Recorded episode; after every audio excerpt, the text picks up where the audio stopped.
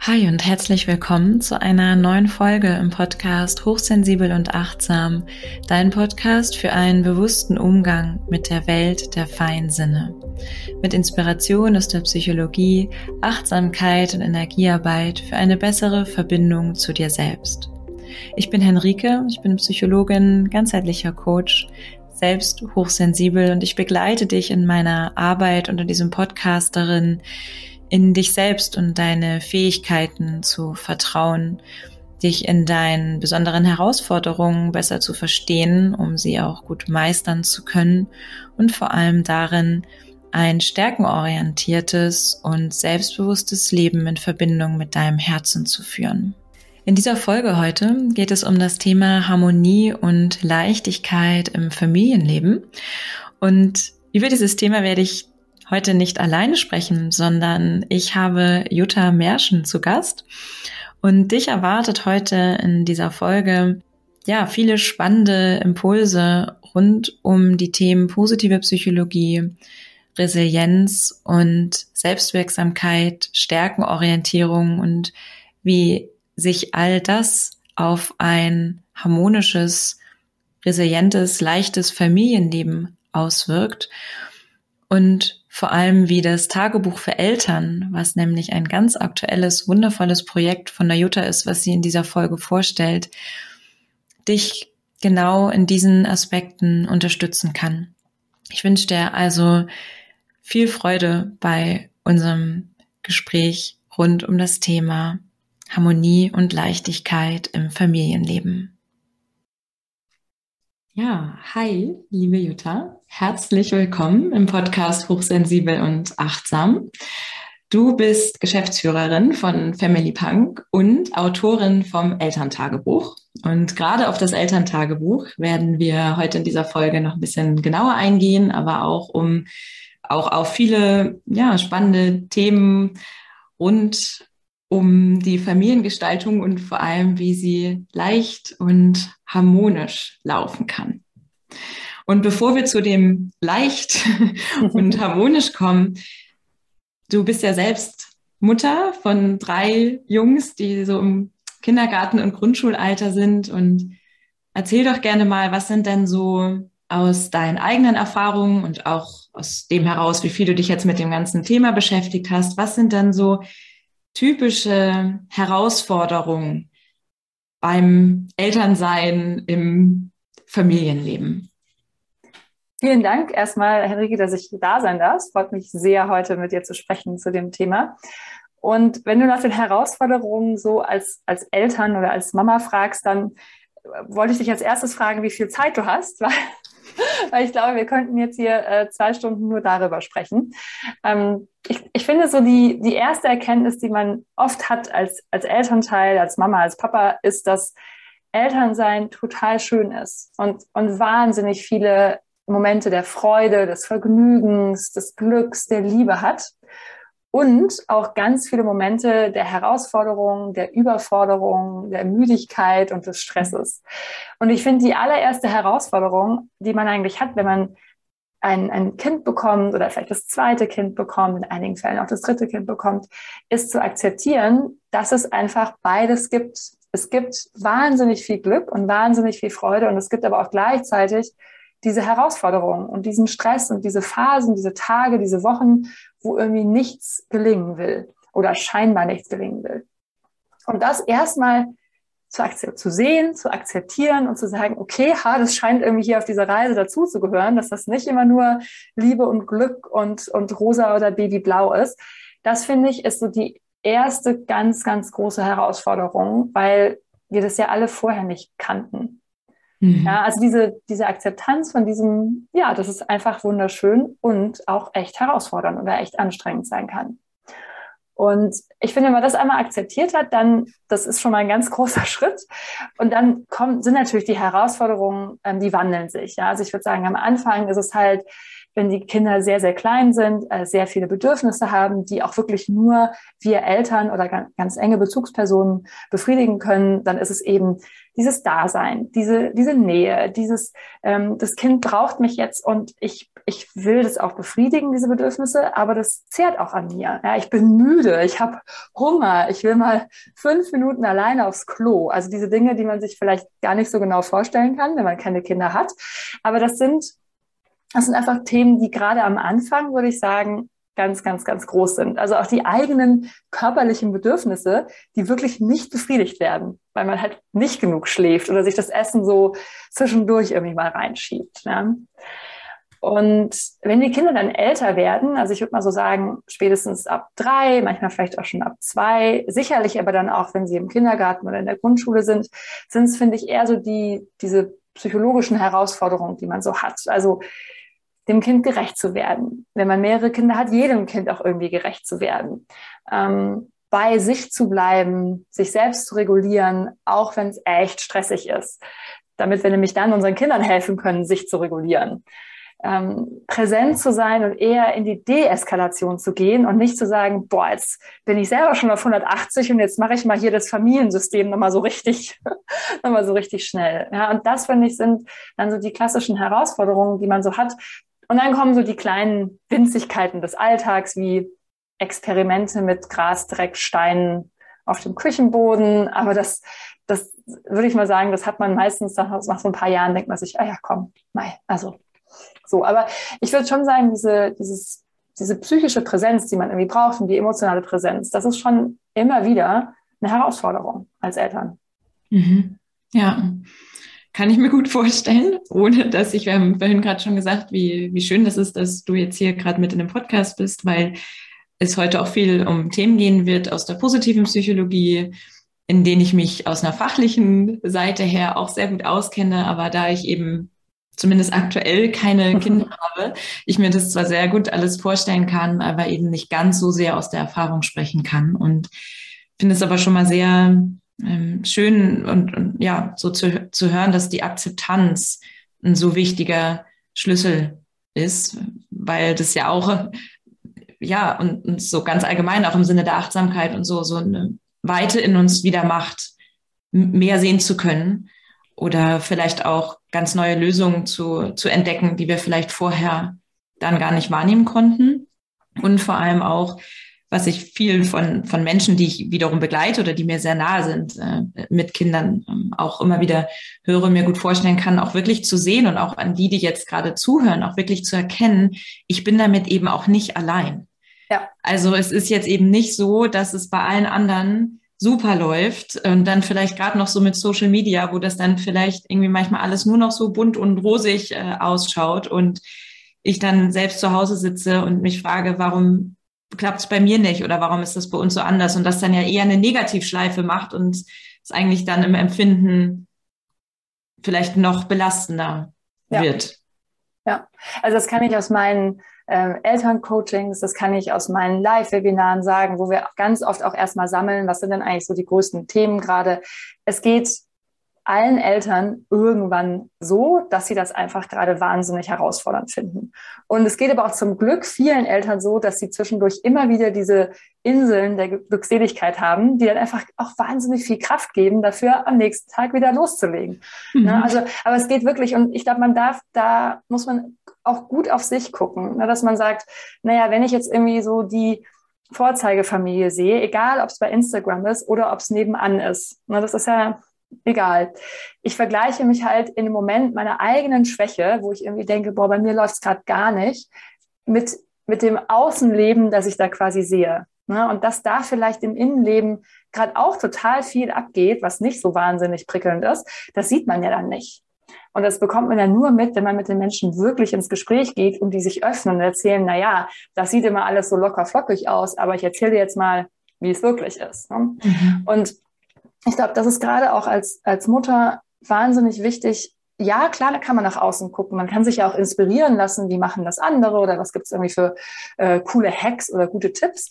Aber dann auch immer wieder zu gucken und bei sich zu bleiben und zu sagen, ja, ich habe hier total viel Freude ähm, und ich habe hier auch krasse Herausforderungen und ich nutze jetzt mal meine Fähigkeiten und meine Kompetenzen und meine Stärken, um äh, die Herausforderungen zu meistern, weil die haben wirklich alle. Und, und jede Familie hat sie ein bisschen anders, aber es haben sie wirklich alle. Da kann ich deine Hörerinnen oder unsere Hörerinnen und Hörer wirklich beruhigen. Ja, ja. Und, und jetzt haben wir ja, wo wir gerade bei den Hörer und Hörerinnen sind, kann ja jetzt sehr gut sein bei meinem Podcast, dass die hochsensibel sind mhm.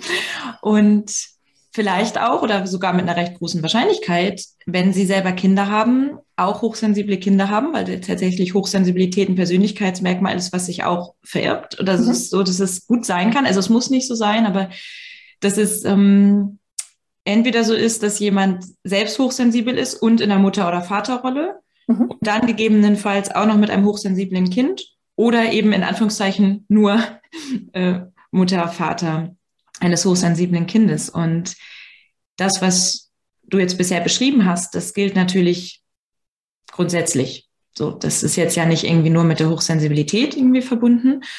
Mm, und, und gleichzeitig ist natürlich so, dass viele hochsensible Menschen oder Wesen zusammen in einer Familie, die alle sehr, sehr viel fühlen, die sehr intensiv wahrnehmen, die alle auch besondere Stärken haben, aber eben auch besondere Bedürfnisse, dass das da vielleicht eben ja nochmal zu vielleicht vielleicht besonderen Herausforderungen kommt oder dass eben vielleicht bestimmte Herausforderungen auch nochmal als besonders intensiv wahrgenommen werden. Also ähm, ich weiß zum Beispiel von mir selber, das hat mir meine Mutter oft erzählt, dass ich einfach als Kind, was sie, wo ich ihr sehr dankbar bin, auch dann recht schnell rausgefunden hat. Aber ich brauchte schon als, als sehr, sehr kleines Baby eine ganz, einen ganz festen Tagesablauf. Also mhm. wenn die ganz bisschen davon abgewichen ist, dann hat man das also sofort an mir und an meinem Verhalten gemerkt.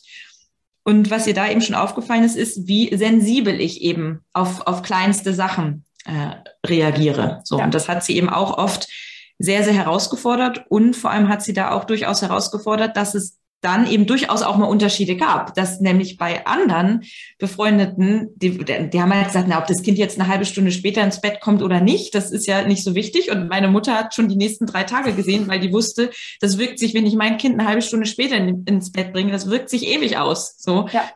Und äh, ja, und da auch vielleicht auch wirklich dann in sich zu, zu vertrauen und, und bei sich zu bleiben äh, ja, und da vielleicht auch einen Blick ähm, mit drauf zu werfen. Ich denke, vieles, was, um was es heute geht, gilt natürlich auch, ja, ob jetzt hochsensibel oder nicht, das, das gilt insgesamt, weshalb ich das ja auch so wertvoll finde, dass du hier jetzt heute zu Gast bist und wir darüber sprechen und du vor allem auch das Elterntagebuch äh, vorstellen wirst. Und ja, wir haben es jetzt ja gerade schon ange, angeschnitten, so Herausforderungen meistern. Mhm gucken wir doch mal jetzt, wo wir uns die Herausforderungen so ein bisschen auch angeschaut haben, mal auf die andere Seite, nämlich was macht denn jetzt ein Familienalltag leichter, resilienter, harmonischer, beziehungsweise was hilft dabei, die Herausforderung zu meistern? Ja. Ja, ich, ich finde, du hast es ja eben schon so schön angesprochen, ähm, das Thema Resilienz. Und äh, du kennst dich damit ja mindestens, wenn nicht sogar viel besser aus als ich. Ähm, es gibt ja diese sieben Faktoren, die zur Resilienz beitragen, die in der, in der Forschung einfach sich so herauskristallisiert haben. Und das Schöne ist, dass die auch wirklich eins zu eins auf den Eltern, Elternalltag anzuwenden sind. Und ich glaube, das gilt ähm, genauso, ob man jetzt eben ein hochsensibles Kind oder Kinder hat, ob man das selber ist oder nicht.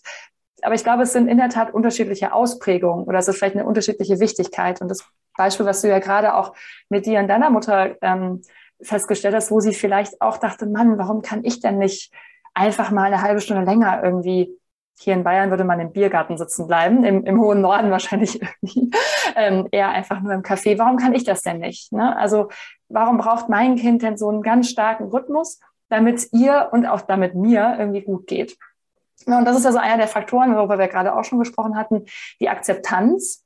Und im Elterncoaching gehen wir sogar noch einen Schritt weiter und sagen, die Leidensfähigkeit. Ich weiß, das hört sich jetzt irgendwie so wahnsinnig groß und gruselig an, aber da mal reinzuspüren in das Wort Leidensfähigkeit und auch in das was heißt das eigentlich für mich als Elternteil, wenn ich bereit bin zu akzeptieren, dass das vielleicht nicht immer einfach sein wird und dass auch niemand gesagt hat, dass das alles total einfach sein wird und mit meiner Leidensfähigkeit ein bisschen zu spielen. Ne? Vielleicht hat deine Mutter quasi in dem Moment gesagt, so, ich bin jetzt bereit, das zu erleiden, dass ich jetzt hier eine halbe Stunde früher gehen muss. Dafür habe ich aber die nächsten drei Tage ein ausgeglicheneres Kind, als wenn ich jetzt sage, nee, ich mache das jetzt nicht und wir gehen halt, halt heute mal eine Stunde später ins Bett. Ja, und das heißt, wir können ja Leidensfähigkeit ist ja nicht so, dass wir alles immer erdulden müssen, zu jedem Zeitpunkt. Aber einfach zu gucken und zu sagen, ja, ich bin jetzt bereit, gewisse Dinge zu akzeptieren und mitzumachen, weil ich weiß, dass es auf der anderen Seite Dinge leichter macht. Ja, und ich gebe dir noch ein anderes Beispiel. Ich bin zum Beispiel bereit, äh, gewisse Essensmanieren zu akzeptieren bei uns zu Hause, auch wenn sie mir nicht gefallen, weil mir der, das hohe Gut des gemeinsamen Abendessens so wichtig ist. Also mir ist wichtiger, dass wir alle zusammen am Abendbrottisch sitzen, auch wenn dann irgendwie ein Ellenbogen, ein Knie und so weiter mal auf den Tisch kommt und man die immer wieder sanft ähm, quasi äh, entfernen muss als zu sagen, wenn du jetzt hier nicht ordentlich sitzen kannst, dann kannst du hier nicht essen und dann geh jetzt bitte in dein Zimmer. Ja, also, und auch da, da leide ich quasi, weil ich gerne möchte, dass meine Kinder voll ordentlich hier sitzen und irgendwie das Essen sofort in den Mund befördern.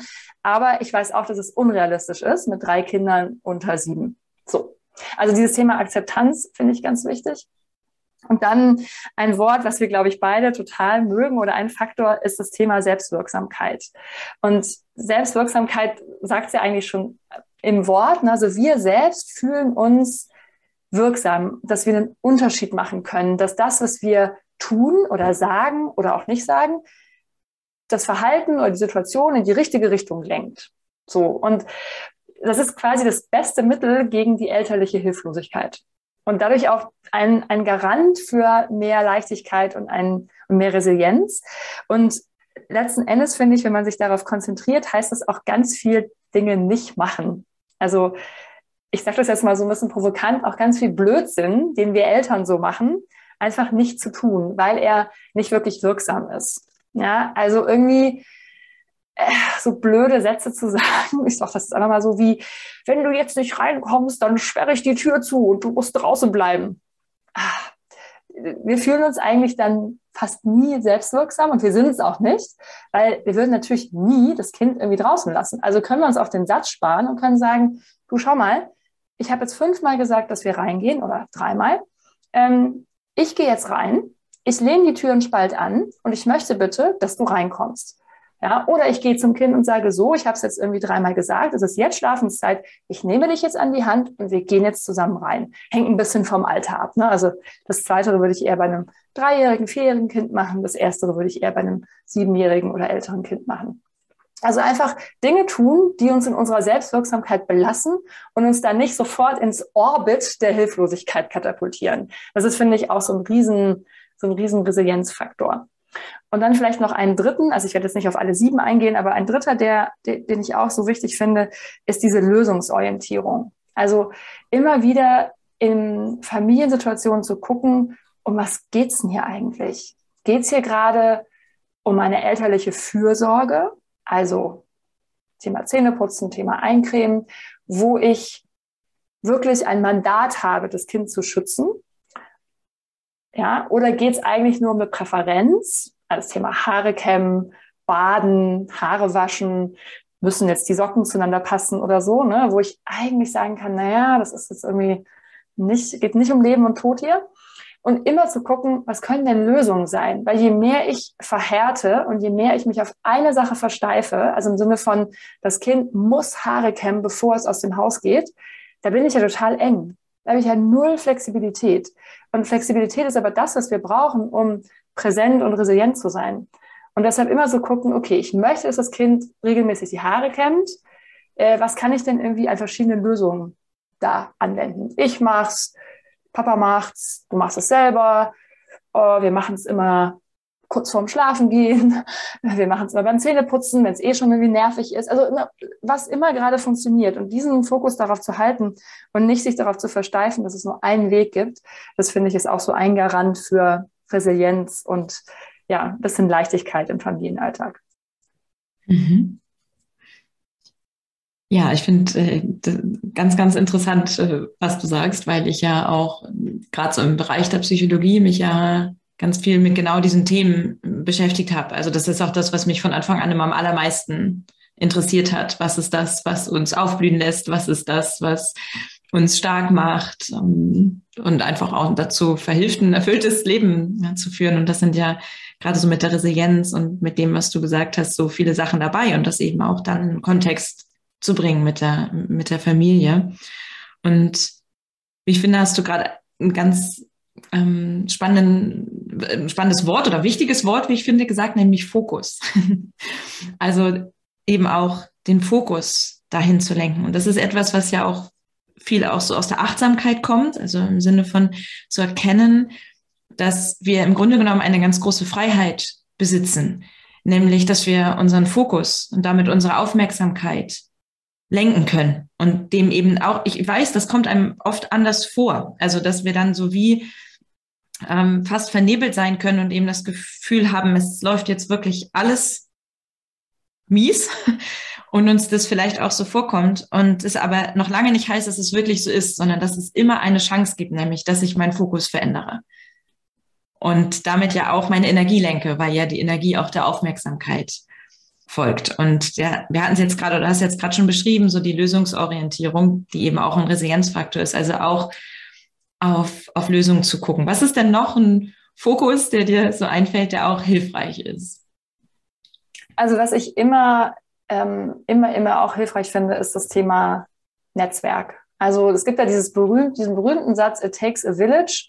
Und ich muss gestehen, als ich den zum ersten Mal gehört habe, als ich ganz frisch Mama war, dachte ich, jo, also noch so ein platter Satz, den irgendwie keiner braucht. Und jetzt sieben Jahre später, also meine Zwillinge werden diese Woche sieben, kann ich nur sagen, ja, it takes a village und dieses Village sieht für jeden anders aus. Also jeder baut sich irgendwie ein anderes Dorf. Der eine hat vielleicht Eltern, Schwiegereltern in der Nähe, vielleicht hat sogar noch Großeltern, die mit einspringen. Die andere hat ähm, im, im Freundeskreis einfach gleichaltrige Kinder und man kann sich gut abwechseln. Für noch andere ist es eher sich ähm, auf Einrichtungen zu vertrauen, also gute Krippen, Kitas, Kindergärten oder auch vielleicht eine Ganztagsschule zu suchen. Und ich glaube, man darf da überhaupt nicht ähm, sich auf, auf äh, da darf man sich, glaube ich, nicht darauf fokussieren, dass es nur ein Dorf gibt, sondern da sollte man eher gucken, was brauche ich denn, also was für ein Netzwerk brauche ich denn, weil es passiert ja dauernd irgendwas Unvorhergesehenes. Also die meisten Eltern würden wahrscheinlich sagen, ja, in normalen Wochen ist, alles, ist das schon mal gut, aber das muss nur ein Kind krank werden und mhm. Kinder werden nun mal krank, gerne auch in den ersten fünf, sechs Jahren sehr häufig. Und da ist es gut zu wissen, was ist in meinem Netzwerk, um mich jetzt hier zu balancieren, um wieder auch Kraft zu schöpfen und um vielleicht auch mal zu sagen, so, jetzt kann ich aber auch mal ähm, in einer Erwerbstätigkeit in Ruhe nachgehen und ich weiß, mein Kind ist aber trotzdem gut umsorgt und gut umpflegt. Ja, also dieses Thema, was ist eigentlich mein Netzwerk im familiären, im Freundeskreis, im institutionellen Bereich, da gut zu gucken und immer wieder auch Bande zu knüpfen und dann auch nicht sich zu scheuen, zu fragen. Im Sinne von, könntest du heute den meinen Sohn mitbringen vom Kindergarten oder mit hinnehmen oder morgen nehme ich deinen mit. Ne? Also das ist irgendwie so ein, äh, das ist, glaube ich, so ein Geben und Nehmen, was eigentlich sehr natürlich ist in unserer menschlichen Natur, aber wo wir uns manchmal, glaube ich, so als Eltern denken, nee, also das habe ich jetzt selbst in die Welt gesetzt, ne? das muss ich jetzt, da bin ich jetzt auch vollumfänglich für verantwortlich und das muss ich jetzt auch ganz alleine können. Und da würde ich sagen, mh, hm, nicht unbedingt. Ja. Mhm. ja. ja, da wirklich auch den Austausch hm, zu suchen und auch, was, also was ich jetzt auch ganz spannend finde und ähm, auch sehr passend, dass ja so, soziale Unterstützung oder insgesamt Unterstützung danach zu fragen und sie auch anzunehmen, vor allem was ja auch nochmal ein wichtiger Punkt ist, ja auch wichtige Resilienz, ein richtiger Resilienzfaktor ist. Also resilient sein, also sprich psychisch widerstandsfähig, heißt ja eben nicht, ich schaffe alles alleine und ich kann alles alleine, sondern der Resilienzfaktor ist die Fähigkeit zu haben, genau zu erkennen, an dieser Stelle brauche ich gerade Unterstützung. Und dann entsprechend mit der Lösungsorientierung zu gucken, wie, wie, wie, wie kann ich die bekommen? Wie kann ich vielleicht auch kreativ werden? Weil das, das braucht es dann ja auch durchaus. Also vielleicht ist es nicht immer im ersten Moment klar, sondern dass man dann wirklich auch sich da ein Stück weit in die Richtung bewegt und sagt, okay, ich brauche an der, an der Stelle Unterstützung, was gibt es für Möglichkeiten? wer kann das Kind mitnehmen, wer kann es mit abholen, was, was sind überhaupt, ja, was sind Möglichkeiten, aber sich dann dafür schon auch ähm, zu öffnen. Ja. Dass das, ähm, ja, dass das mit, mit ins Leben kommen darf und diese Öffnung, die liegt ja dann durchaus auch wieder in unserer eigenen Power. Ne? Ja, also. und die gibt, die gibt uns ja auch wieder was. Also es gibt ja auch, glaube ich, ganz gut erforscht, dass also Hilfe geben auch einfach glücklich macht. Ja, also gerade wenn wir es irgendwie relativ, wenn wir es freiwillig machen, wenn es aus unserer Kraft herauskommt, dann ist es wirklich schön, anderen Menschen zu helfen und einen Gefallen zu tun. Und das stärkt auch unser Wohlbefinden wieder. Klar, wenn wir jetzt selber total auf dem Zahnfleisch gehen, na, dann muss man, glaube ich, eher gucken, bin ich, also ist meine Leidensfähigkeit vielleicht gerade zu hoch, dass ich jetzt auch noch irgendwie allen anderen meine Hilfe anbiete, statt eigentlich eher zu fragen, ob mir mal jemand helfen könnte.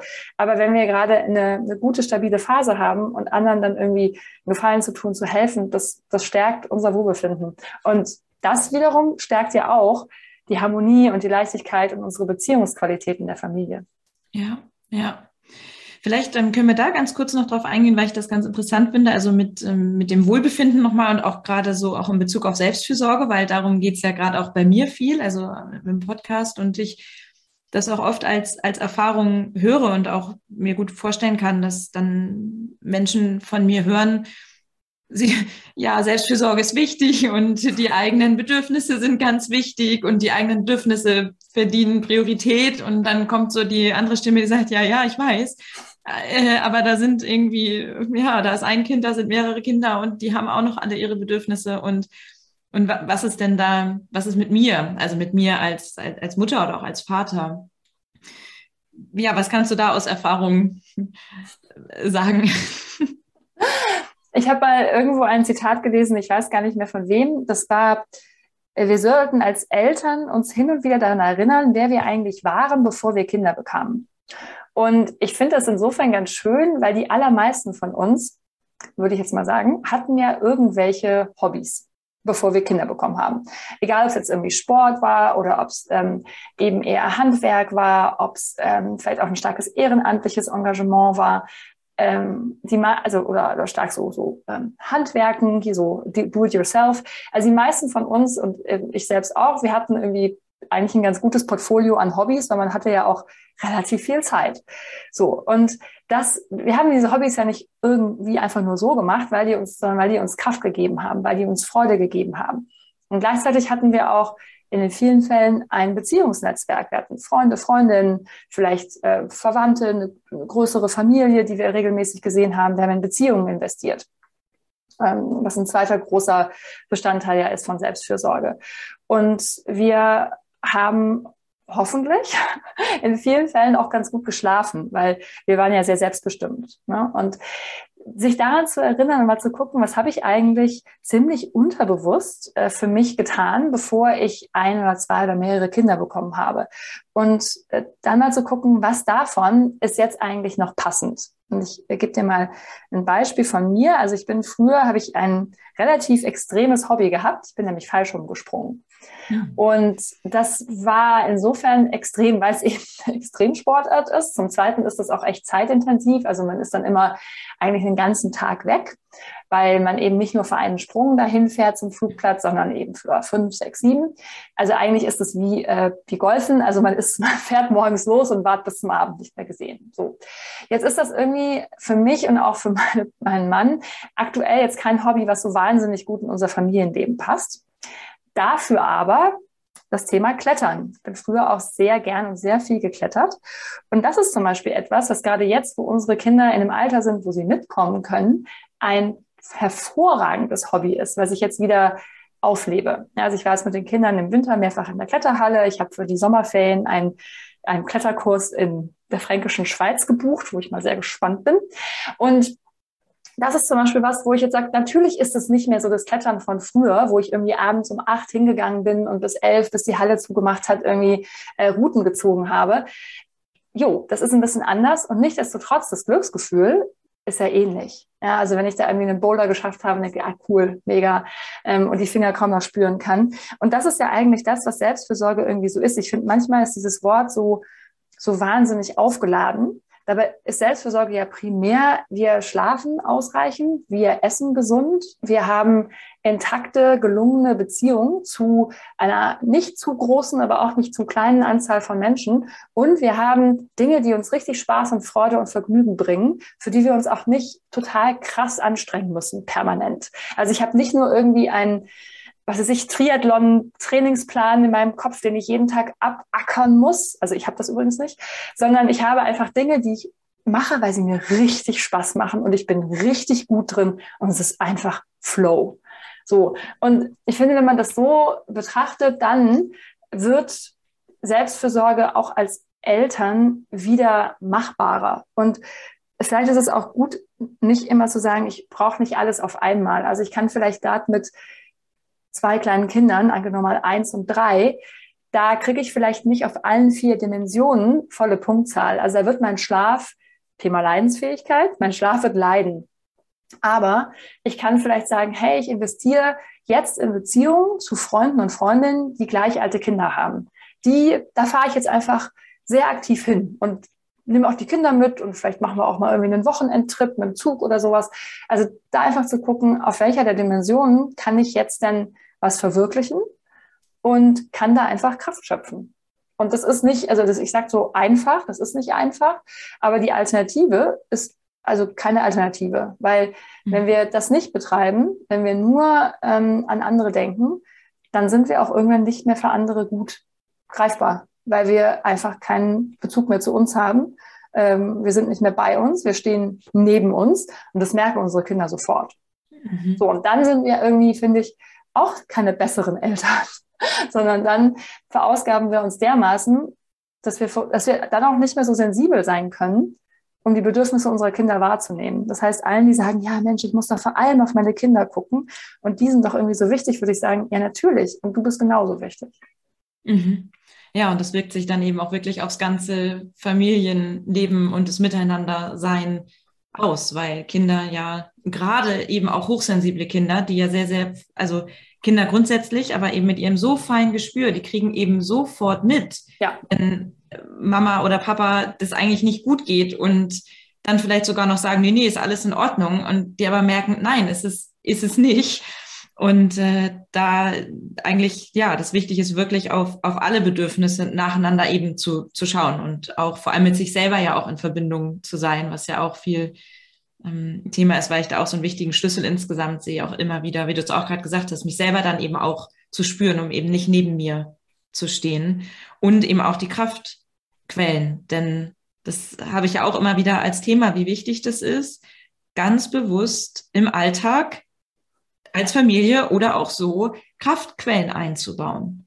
Und vor allem, und das passt ja auch schon zur positiven Psychologie, sie dann auch bewusst wahrzunehmen. Ja. Also da Bewusstsein reinzubringen, ja, weil das macht ja so einen riesen Unterschied. Ob ich einfach mal irgendwie irgendwann auch mal was mache, was mir vielleicht gut getan hat, oder ob ich sehr bewusst in Verbindung mit mir sage, alles klar, zwei, dreimal pro Woche gibt es etwas, was mich an dieser Stelle gerade auflädt oder uns gemeinsam als Familie und auch mit dem Bewusstsein dafür. Und sich da auch klar zu machen, dass das dann nicht gleich fünf Stunden dauern muss, damit das wirkt, sondern dass das, was vor allem wirkt, ist, das bewusst zu tun und bewusst zu sagen, diese zehn Minuten, die ich mir hier gerade sonst wie ergattert habe, dass ich die alleine im Badezimmer sein kann, die nehme ich aber auch als diese wahr und, und gehe da voll rein mit, mit dem Bewusstsein. Und das macht ja einfach total den, den Unterschied. So. Ja, total. Das ist auch, finde ich, eine gute Überleitung zum Thema Dankbarkeit, weil, also zum einen zum Thema Genuss, also ich genieße es, während ich es tue, diese zehn Minuten Ruhe im Bad. Und zum anderen, ich kann auch im Nachhinein eine Dankbarkeit dafür empfinden und sagen, oh, ich war echt dankbar, dass ich jetzt heute, was weiß ich, dass Partner, Partnerin irgendwie eine Stunde früher nach Hause gekommen sind und ich einfach eine Stunde alleine durch den Wald spazieren durfte oder konnte. Na, also das, das, das ist ja beides. Also das Erleben ist so schön und dann das Nacherleben durch die Dankbarkeit, das verstärkt das quasi nochmal. Und das heißt, man kann dann so eine Selbstfürsorgeerlebnis vielleicht oder auch ein schönes Ereignis mit den Kindern, das kann man eigentlich verdoppeln oder sogar verdreifachen. Also man kann Vorfreude entwickeln, man kann es im Moment genießen und man kann danach Dankbarkeit vermitteln. Das ist so, also eigentlich ist das Win-Win-Win. Ja, genau. Und Dankbarkeit ist ja insgesamt etwas, was eine unglaubliche Kraft hat. Also, und, und deswegen ja auch in der positiven Psychologie, hat, positiven Psychologie eine ganz ähm, ja, zentrale Rolle mitspielt und, und vor allem ja auch positive Gefühle, positive Emotionen, wo Dankbarkeit ja dazugehört. Und vielleicht können wir darauf kurz eingehen, wie das so ist mit positiven Gefühlen und ja, vielleicht auch Familienleben und insgesamt so.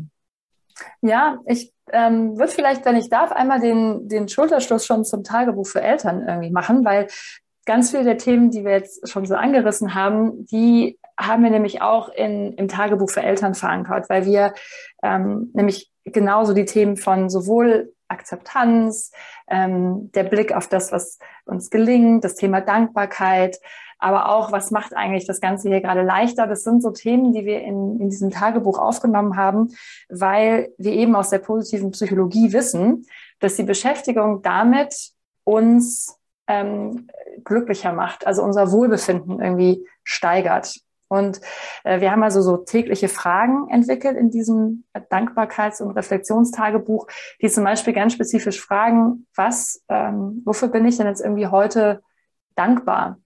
Aber auch zum Beispiel, was ist mir heute gut gelungen und was ist meinem Kind gut gelungen.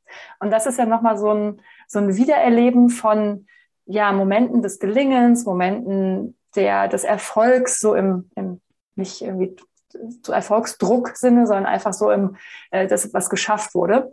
Und genau diese Momente sind es ja irgendwie auch, die positive Emotionen irgendwie hervorbringen. Ja, also wenn ich zum Beispiel gesehen habe, dass mein einer Sohn dem anderen Sohn irgendwie geholfen hat, als da was nicht geklappt hat und er das sogar in so einer freundlichen, wertschätzenden Art gemacht hat und nicht so, hey, ich komme hier, ich erkläre dir jetzt mal die Welt ähm, Art, dann kann ich das ja, also dann sehe ich, dann habe ich das in dem Moment gesehen, im besten Fall, und habe das dann auch schon positiv konnotiert. Und wenn ich danach nochmal drauf blicke, kommt ja diese diese Freude oder vielleicht auch sogar dieser Stolz auf die Entwicklung meines Kindes kommt sogar nochmal hoch. Ja, und das ist nämlich genau das, diese, diese positiven Emotionen, Stolz, Rührung, Freude, Vergnügen, das sind genau die Dinge, die uns ja auch nähren. Weil es kommen ja nicht nur positive Emotionen, ne? Also es kommt ja jeden Tag auch eine ausreichende Anzahl irgendwie an Reizen, die dann zu negativen Emotionen führen. Aber wenn wir, wenn wir einfach, wenn die positiven Emotionen überwiegen, das hat ja die Forschung auch super schön gezeigt, dann ähm, ist das wie so ein, ja, wie so ein Puffer. Ne? Also wenn wir einen ausreichenden Topf an positiven Emotionen haben an dem Tag, dann können wir auch mit negativen Emotionen ganz gut umgehen. Und die kommen, das, ne, das kann ich dir garantieren, die kommen jeden Tag mit Kindern. Also auch ähm, ohne. Und auch ohne, genau. Also auch, auch ohne. Kenne ich auch. genau. Und ähm, deshalb ist es, finde ich, ist so gerade dieses, dieses positive Emotionen, sich das bewusst zu machen und vielleicht gerade durch sowas wie das Tagebuch für Eltern nochmal im Nachgang zu reflektieren am Abend. Das ist eben das, was uns dann, was unseren Korb einfach füllt. Ja, dass wir am nächsten ja. Morgen nicht komplett leer aufwachen, sondern am nächsten Morgen wissen, ah, wir haben eigentlich diesen, dieses wahnsinnige Potenzial an positiven Erlebnissen. Und die helfen uns dann, diese Herausforderungen, von denen wir eingangs gesprochen haben, auch zu meistern. Und, und natürlich auch unsere Stärken, die helfen uns auch. Ja, genau. Und auf die, auf die kommen wir auch gleich nochmal. Und ähm, ich finde es so, schön, dass jetzt, also wie das eben passt und natürlich auch entsprechend das, das Tagebuch für Eltern, ähm, weshalb ich mich auch so freue, dass du heute da bist, weil, weil es eben hilft, mit, mit so einem Tagebuch sich genau das nämlich bewusst zu machen, weil positive Emotionen, Gefühle ja, ja wirklich, wie du gesagt hast, wie so ein Puffer, so ein äh, Ressourcen sind und, und das zeigt eben die Forschung, sie sind da und oft nehmen wir sie aber eben genau nicht bewusst wahr. Das ist ja so ein bisschen die, die Krux darin, dass wir, wenn wir jetzt gefragt werden am Ende des Tages, einfach so, so, wie war der Tag? Und wir unser Gehirn einfach nur was aufploppen lassen, dann wird das Gehirn größt mit einer sehr großen Wahrscheinlichkeit eine negative Situation hervorbringen, weil wir ein Stück weit darauf gepolt sind, etwas, was Gefahr oder negativ ist, eher zu erinnern, was evolutionsbedingt total Sinn macht. Was aber schade ist, weil wir dann vielleicht manchmal einfach ein bisschen gar nicht sehen, was nebenher alles noch für wunderschöne, äh, positive Dinge da waren. Und sich das dann eben bewusst zu machen oder bewusst in diese Dankbarkeit zu gehen. sich bewusst anzuschauen, was, was war heute, was war schön, was ist gelungen. Das eben bewusst zu spüren, bewusst wahrzunehmen, weil das ist ja eh da. Und das, äh, das finde ich einfach so, so wertvoll, auch wenn es, ähm, also ja, nee, also ich finde es so wertvoll, weil ich auch weiß aus eigener Erfahrung insgesamt, was das für einen Riesenunterschied macht, genau dieses Bewusstsein reinzubringen. Genau. Ja. Und und deswegen bin ich auch ganz gespannt, noch ein bisschen mehr von dem Tagebuch für Eltern zu erfahren. Also, dass du gleich nochmal erzählst, wie das genau aufgebaut ist. Ein paar mhm. Sachen hast du ja schon genannt und, und dass wir davor nochmal auf das Thema Stärken eingehen, mhm. weil das ja auch erstens in der positiven Psychologie eine wichtige äh, Rolle spielt. Und ja, vielleicht, ja, magst du auch mal erzählen, was, wie hängt das mit Stärken ja. zusammen?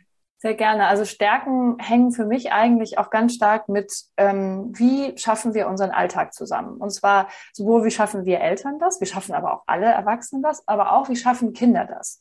Und letzten Endes ähm, hat ja gibt es ja, ähm, ne, es gibt ja so Kompetenzen, also im Sinne von, ich kann irgendwelche Dinge gut machen, also ich kann super schnell laufen, ich kann ganz toll rechnen, ich habe eine sehr akkurate Handschrift. Und dann gibt es ja eben so diese eher so Persönlichkeits- ähm, Stärken wie ich, Humor, Neugier, Kreativität, auch Spiritualität. Ich habe so eine soziale Intelligenz. Das sind ja alles also Dinge, die wir eher dem Charakter zuschreiben würden. Und das Schöne ist, die Forschung sagt ja, wir haben die alle. Also wir haben alle Stärken. Es ist nichts Besonderes, dass jemand eine Stärke hat. Ich glaube, was, was ich eher als besonders empfinde, ist eben, wie sehr ist man sich seiner Stärken bewusst und wie sehr kann man die überhaupt leben.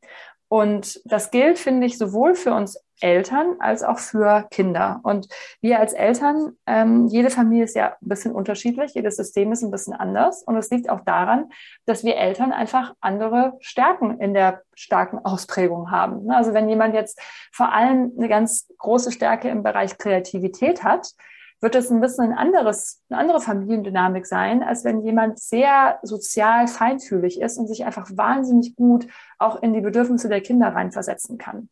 Und ähm, das heißt aber nicht, dass das nur funktioniert, wenn man eine ganz bestimmte Stärke, zum Beispiel diese soziale Intelligenz hat.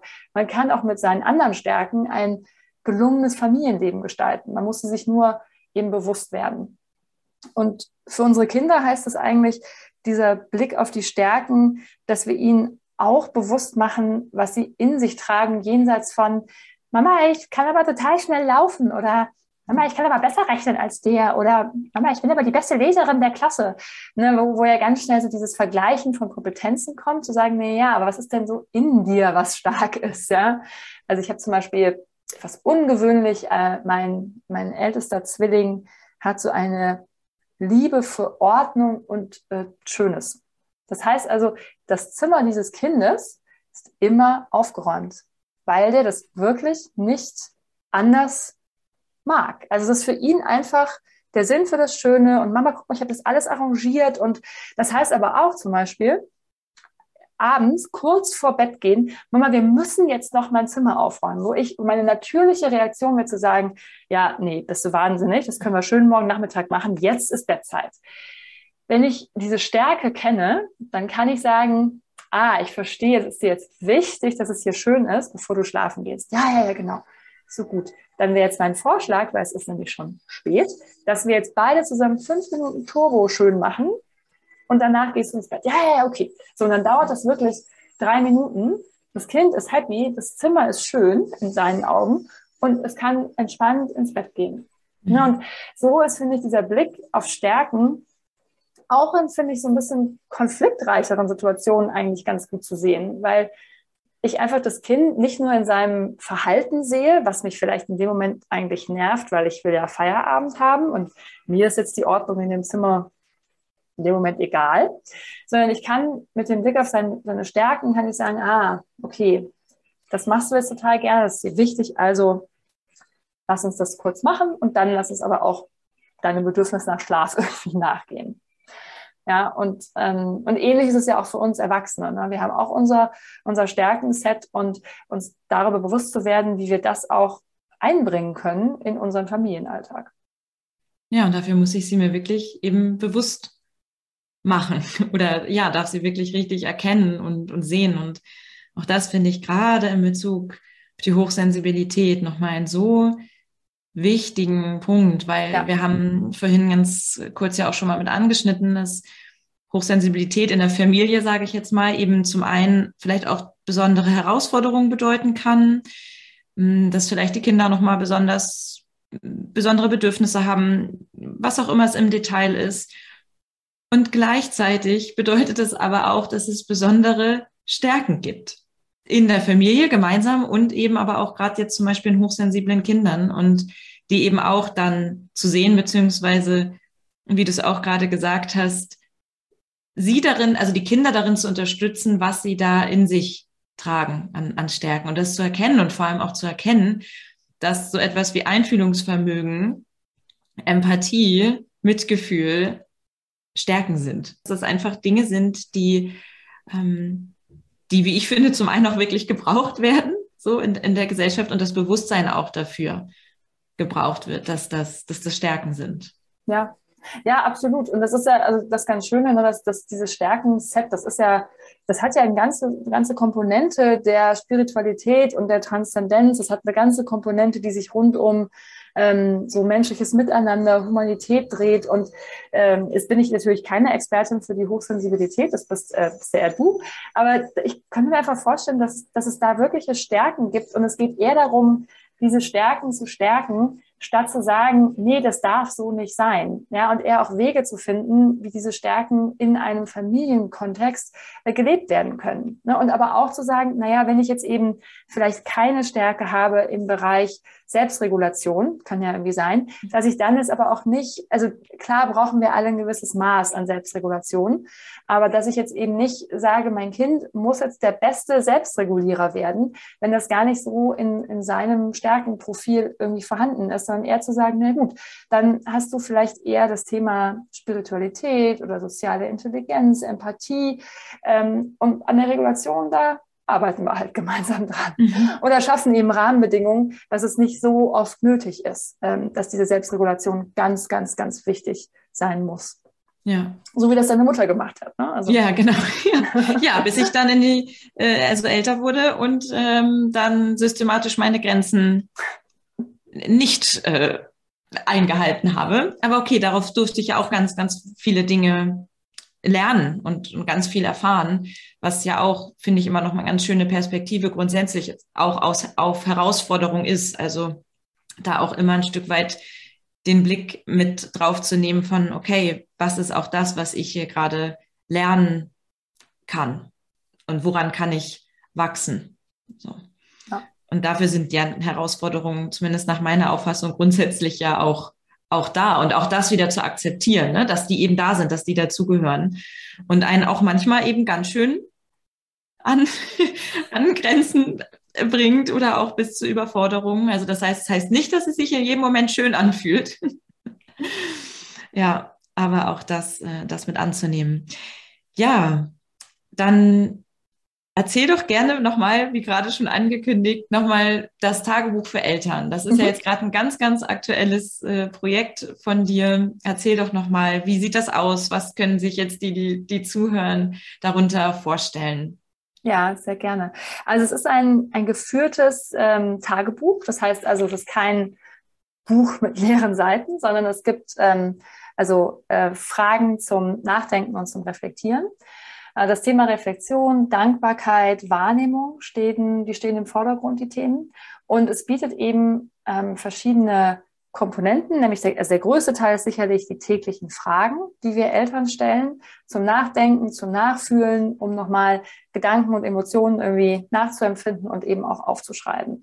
Und es ist entwickelt worden, oder wir haben das entwickelt auf Basis der positiven Psychologie und der Glücksforschung. Und ganz explizit mit dem Wunsch, Verbindung zu stärken, also zwischen Eltern und Kindern, den Blick auf die Stärken zu lenken, dass wir uns also unserer eigenen Stärken bewusst werden und auch auf das Positive im Familienleben. Also eben genau, was du eben gesagt hast, diesem natürlichen, dieser natürlichen Tendenz, die wir alle haben, ah, nee, das hat nicht funktioniert und das war auch nicht so gut, dass wir sagen, stopp, Moment, das ist okay, das darf sein.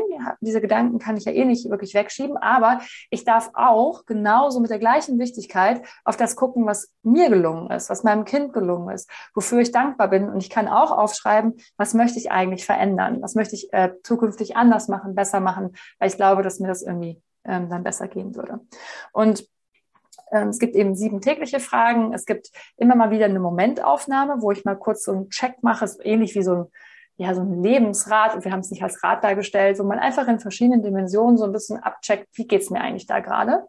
Und wir sprechen auch über das Thema Gewohnheiten, weil letzten Endes sind wir ja alle so ein bisschen, also unser Leben besteht ja zu einem großen Teil aus Gewohnheiten, also Dingen, die wir fast automatisch und sehr regelmäßig tun.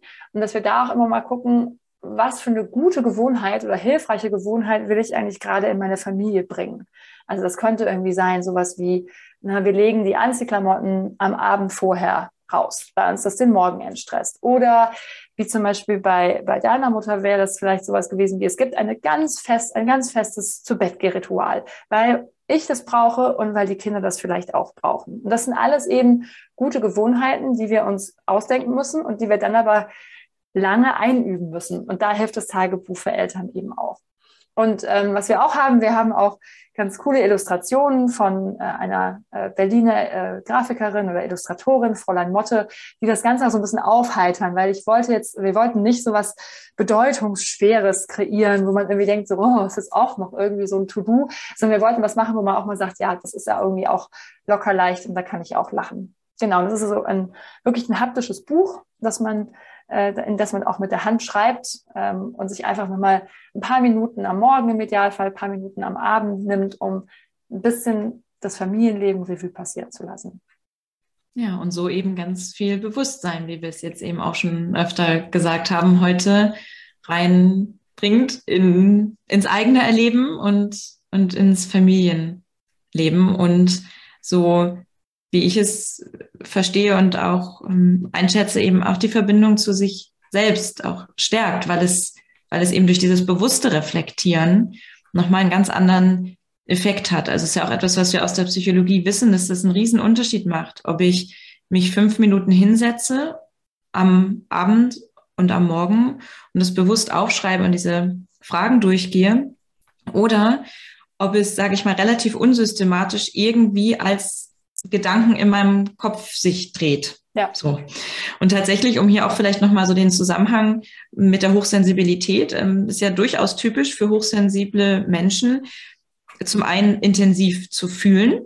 Hier übrigens ist es auch, was viele ähm, vergessen ist, intensiv fühlen in beide Richtungen. Also sowohl negative Gefühle einen eben langen Nachhall haben und einen schon sehr tief äh, berühren, aber eben auch die positiven. Also Hochsensible ja. bringen ja eine mega Ressource mit, nämlich sehr empfänglich für positive Gefühle zu sein und die eben auch entsprechend lange und entsprechend intensiv zu erleben. Also das ist so, das ist ja auch das, was, was gesehen wird in der Forschung, dass dann so ähm, Strategien aus der positiven Psychologie und auch aus der Achtsamkeit höheren oder einen besonders starken Effekt haben, mhm. weil Hochsensibilität eben heißt, insgesamt empfänglich zu sein, auch für das Positive. Und durch dieses intensive Erleben insgesamt in beide Richtungen und aber auch so, was eben für viele auch dazu kommt, ist ein sehr hohes Maß an Selbstreflexion und sich gedanklich vielleicht zu beschäftigen und sehr viele Dinge ähm, im, im, Kopf zu haben. Und ja. da ist ja so ein Tagebuch oder das Tagebuch für Eltern genau dafür da, um da eben Bewusstheit und Struktur reinzubringen, damit das eben nicht ja so irgendwie ne-, nebenher ist, äh, sondern dass wir da wirklich dann bewusster schauen können, okay, was, was ist hier was? Und dann eben auch Ruhe innerlich durchaus einkehren kann. Und es eben nicht so weiterarbeiten muss, genau. Ja, absolut. Ja. Sehr schön. Und dann erzähl doch gern zum Abschluss nochmal, wie, also wir packen natürlich auf jeden Fall die Infos zu dem Tagebuch für Eltern mit in den Shownotes. Das heißt, da findet ihr auf jeden Fall alles, um das in Ruhe nochmal anzuschauen. Und ja, sag doch gern nochmal abschließend, wie Menschen jetzt, die Interesse haben, an das Tagebuch für Eltern herankommen können. Ja, sehr gerne. Wir haben eine Crowdfunding-Kampagne für das Tagebuch laufen. bei der deutschen Plattform Start Next. Und dort kann man das Tagebuch noch bis zum 3. Juni ähm, äh, quasi vorbestellen. Sobald wir unser Funding-Ziel erreicht haben, wir sind da auf sehr gutem Wege, würde ich sagen, ähm, haben über 75 Prozent schon geschafft. Äh, sobald quasi unser Funding-Level erreicht ist, wird dann äh, wird der Druck in Auftrag gegeben und dann planen wir das im Sommer 2022 auszuliefern. Und der Link ist zum einen eben in den Show Notes, aber es ist auch relativ einfach zu finden unter startnext.com slash Tagebuch minus Eltern. Und äh, das findet man auch auf der Startnext ähm, Landingpage. Da sind immer so empfohlene Projekte. Und wenn man da ein bisschen runterscrollt, dann sind wir da nämlich auch dabei. Ja, wunderschön. Vielen Dank. Freut mich sehr, dass ihr da schon so ähm, nah an dem Kampagnenziel seid. Und ja. ich finde es ein ganz, ja, wundervolles Projektbuch, bin davon sehr, sehr begeistert. Und das heißt, ja, für alle, die zuhören und da vielleicht auch jetzt Interesse haben und dem nachgehen möchten, kann ich nur auf jeden Fall sehr empfehlen. Ja, schön. Danke dir. Ja, und vielen Dank, Jutta, für das schöne Gespräch und für all die Infos und Erfahrungen, die du geteilt hast. Ja, war sehr schön mit dir zu sprechen über positive Psychologie, Elternsein, Hochsensibilität. Vielen Dank, dass ich da sein durfte. Ja, und damit bedanke ich mich auch bei dir. Schön, dass du da warst heute, diese Folge gehört hast. Wenn du meinen Podcast gerne hörst, dann freue ich mich, wenn du eine Bewertung dalässt bei iTunes oder auch bei Spotify oder da, wo du den Podcast hörst und meinen Podcast abonnierst. Damit unterstützt du mich und meine Arbeit und ihn natürlich auch gerne weiterempfehlst an andere Menschen, von denen du glaubst, dass sie wertvolle Impulse hier bekommen können. Und ja, damit verabschiede ich mich bei dir und wünsche dir eine schöne Zeit und freue mich, wenn wir uns hören in einer nächsten Folge im Podcast Hochsensibel und Achtsam, dein Podcast für einen bewussten Umgang mit der Welt der feinen Sinne.